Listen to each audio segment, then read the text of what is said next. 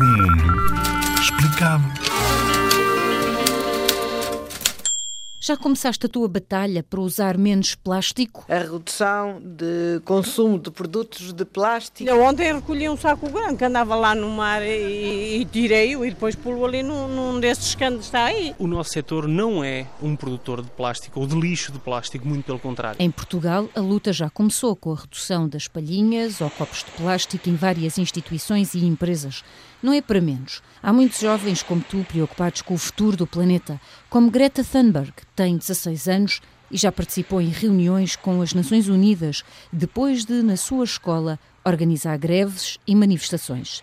Vamos ouvi-la aqui num discurso a dizer a pais e mães que dizem preocupar-se com os filhos, não veem o mal que lhes estão a fazer todos os dias, a roubar-lhes o futuro, usando plástico. You say you love your children above all else. Greta Thunberg é sueca, vive com uma doença do espectro autista e é muito comprometida com esta causa. E vocês, já começaram?